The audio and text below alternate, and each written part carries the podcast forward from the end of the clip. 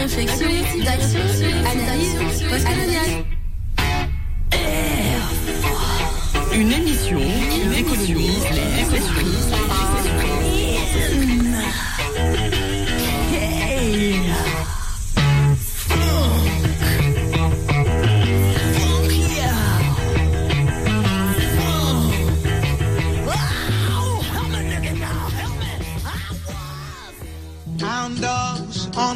Trail. School children sitting in jail. Black cat cross my path. I think every day's gonna be my last. La théorie décoloniale euh, veut se détacher un tout petit peu de ce qu'on appelle postcolonial en français, parce qu'en français, ça indique trop une temporalité. Colonial, postcolonial. Décolonial, ça appuie sur le fait que quelque chose qui s'est construit pendant la période coloniale se poursuit, continue à agir dans notre temps présent. La pensée décoloniale, c'est vraiment de penser comment le pouvoir lui-même, le, pouvoir tel qu'il s'institue dans des, euh, dans des institutions comme l'armée, la police, euh, le tribunal, le, le gouvernement, la manière d'établir la République, continue à être structuré par ces pensées coloniales et racistes. Donc la décolonialité, déco- décoloniser aujourd'hui, euh, c'est en fait c'est vu comme ce que disait François Fanon, c'est un processus historique. Donc ça ne s'arrête pas au moment euh, où finalement l'empire colonial aurait pris fin en 1962. Ça se poursuit, en tout cas pour le cas français, ça se poursuit. Et c'est ça qu'on pose, c'est euh, le, le fait qu'existe dans ce monde en fait euh, euh, des idées encore euh, racistes et misogynes et de classe, et que ça reste un monde élitiste, blanc, souvent sexiste, et que quand même il serait temps, il serait vraiment temps de changer cela.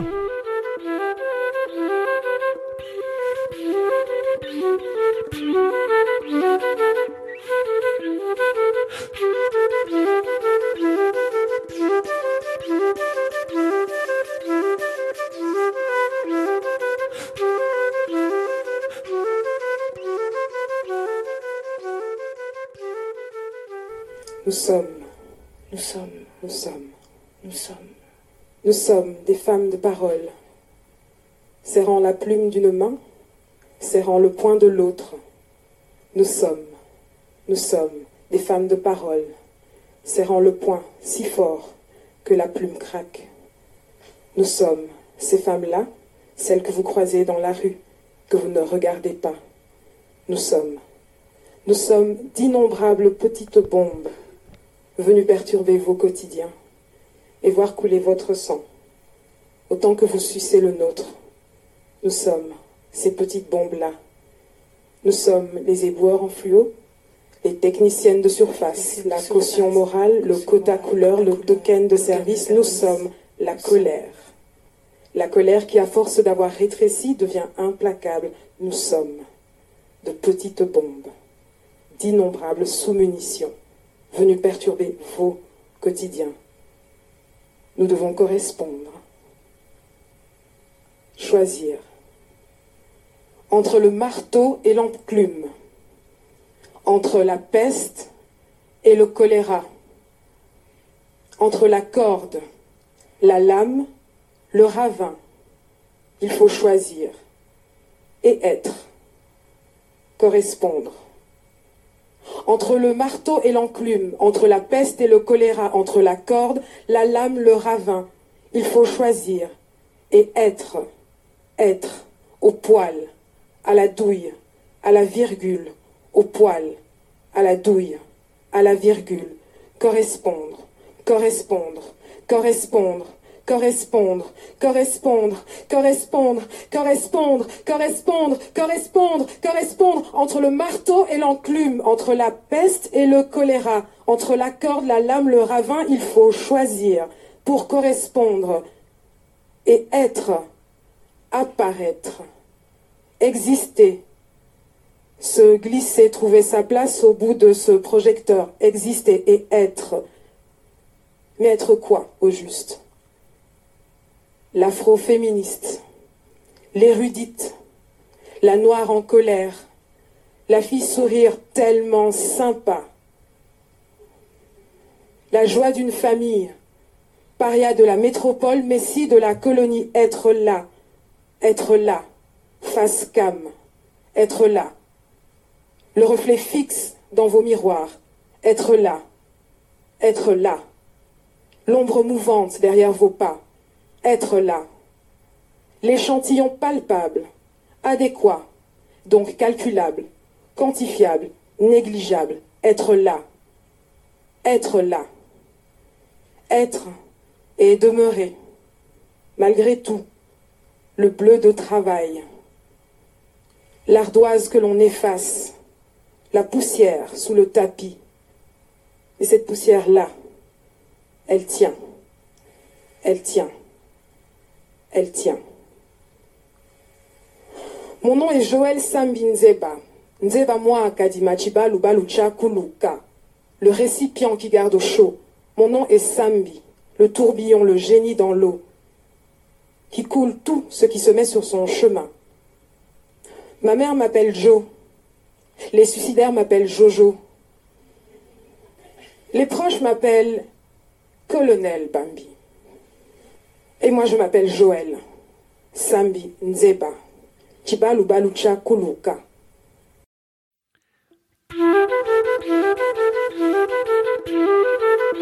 Novembre 2018.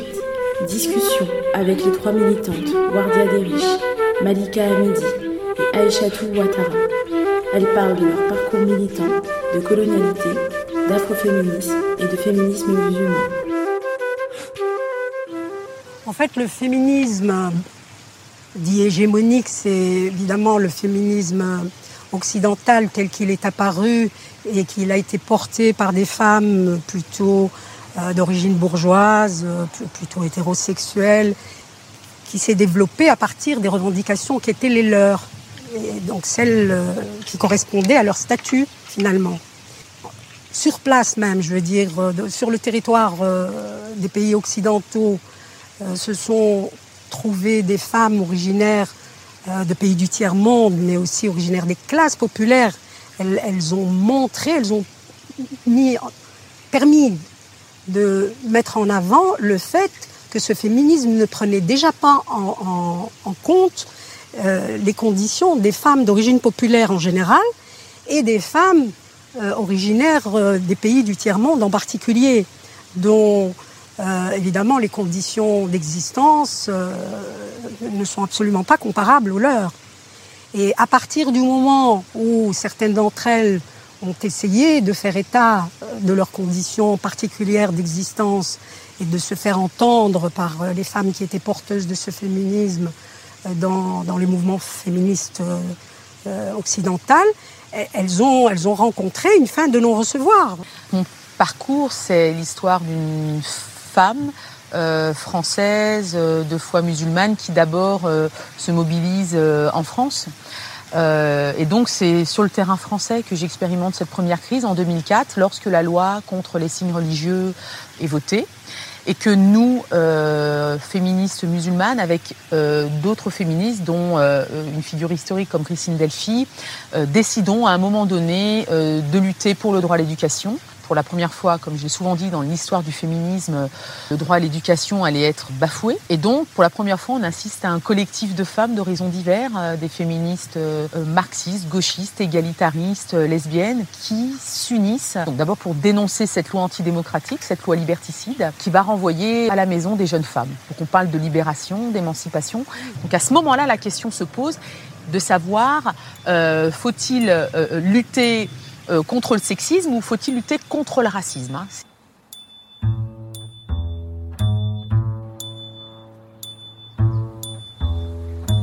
Simplement, il y a une nécessité aujourd'hui aussi de revendiquer des espaces non mixtes de dialogue, de réflexion, pour définir aussi les armes d'émancipation, les armes théoriques et politiques d'émancipation, et de définir aussi, de poser comme un acte militant le droit de pouvoir se définir comme nous le décidons aussi. La question euh, raciale et religieuse sont éminemment politiques, en France comme en Belgique. Souvent, l'afroféminisme pose la question raciale. Le féminisme musulman pose la question religieuse. Et de ce fait, euh, je pense que chacune euh, s'est engagée sur des luttes en lien avec sa propre histoire, avec sa mémoire, parce qu'il faut rappeler que ce sont des courants qui existent, mais depuis des décennies. On en parle simplement euh, ces dernières années, tout simplement parce que les médias, qui sont la caisse de résonance euh, de l'opinion publique, en parlent de plus en plus. Mais ça fait quand même des années. Euh, Wardia faisait référence à cette afroféministe Amina Wadoud, mais Amina Wadoud, dans les années 90 déjà, elle écrivait sur cette question-là. En France, en France comme en Belgique, ça posait problème de dire qu'il y a des femmes qui revendiquent une émancipation à partir du religieux. Oui, nous avons nos luttes, des luttes, des champs sur lesquels, dans lesquels nous sommes investis, des, champs qu'il faut questionner. Mais oui, nous avons aussi des luttes communes, des convergences possibles.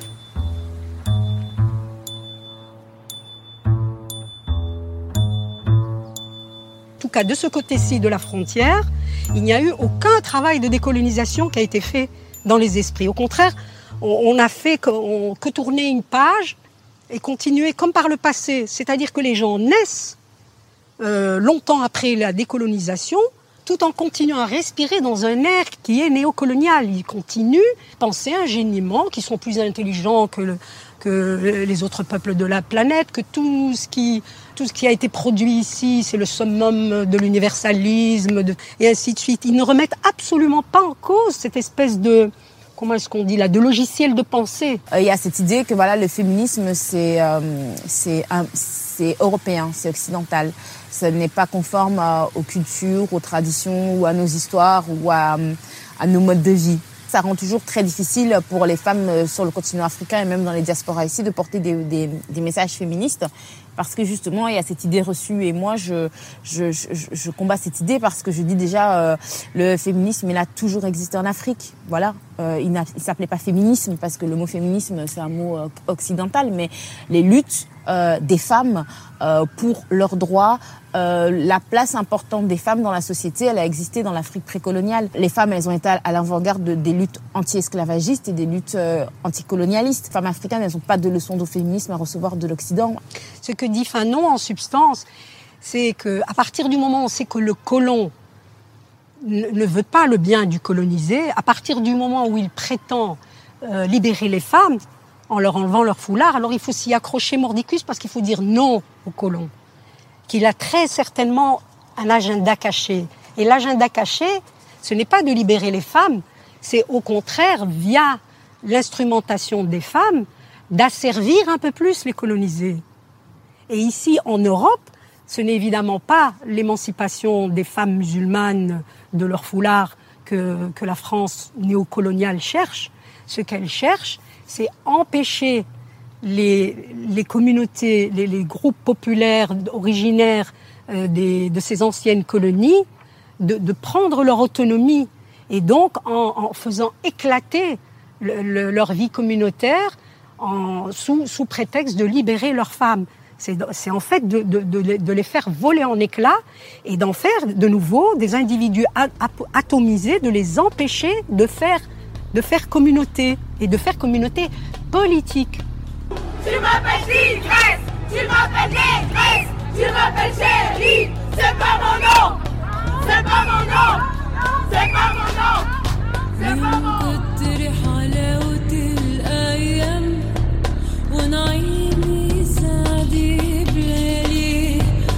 مش بحسب فات منهم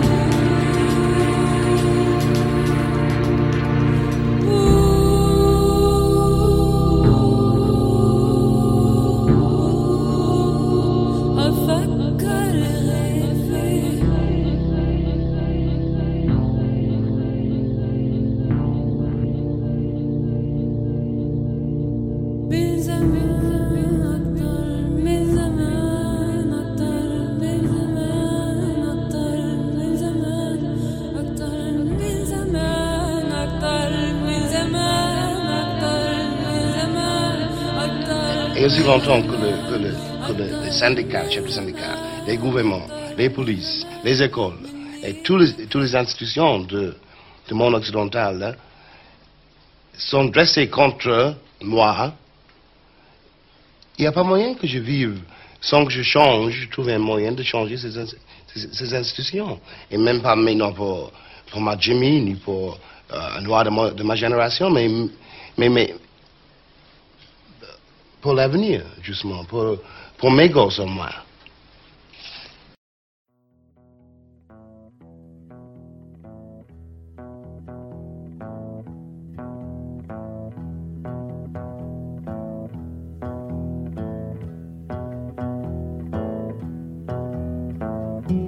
Identité, ouais, identité. Ça ça, identité Identité réunionité Identité créolité Identité bâtardcité Identité. Identité, enfants ils pleurent pas, ils gagnent pas tété. Dis pas moi nous n'avons une identité. Dis pas moi nous n'avons un fiaté. Notre l'identité, un goni vide, pas de bout, identité. Identité, m'y connaît m'y est. Notre l'identité, la fini acheter. Nous, c'est un l'identité subventionnée. Identité. Identité bâtardcité. Identité créolité. Identité réunionité. Identité, ouais.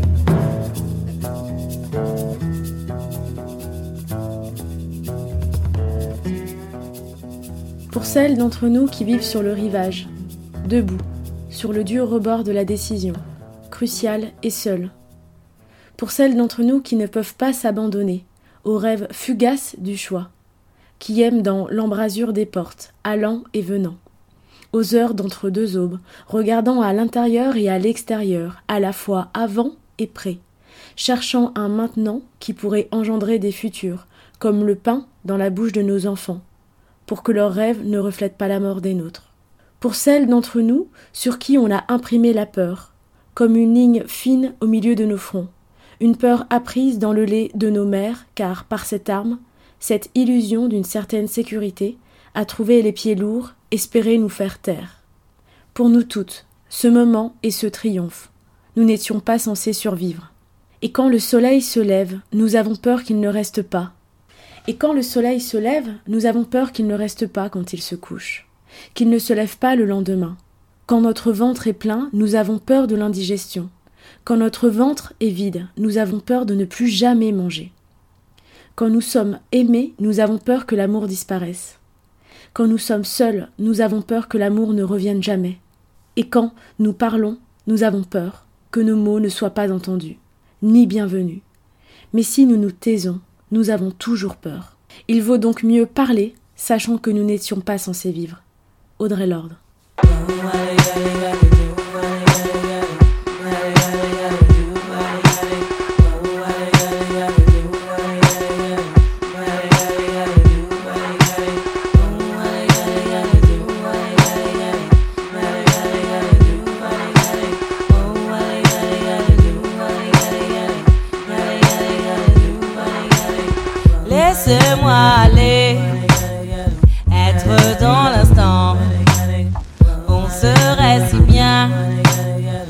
Choisir de camp? Laissez-moi aller, on m'a trop souvent poussé d'un côté. Laissez-moi, est-ce que la cour dort? Non, la cour ne dort pas. Est-ce que la cour dort? Non, la cour ne dort pas.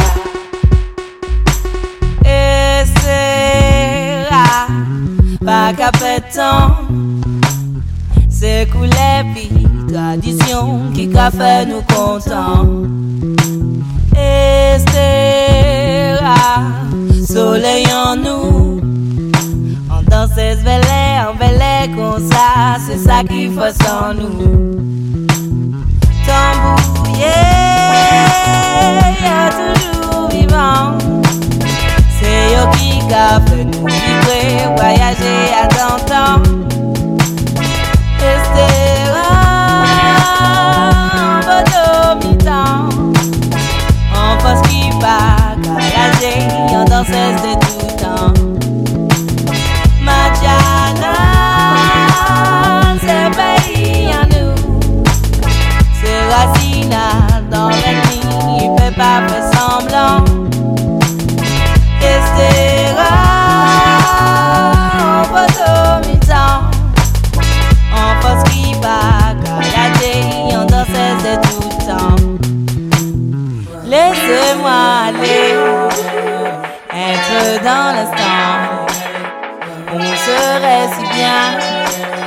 sans choisir de camp. Laissez-moi aller, on m'a trop souvent poussé d'un côté. Laissez-moi, laissez-moi aller, être dans la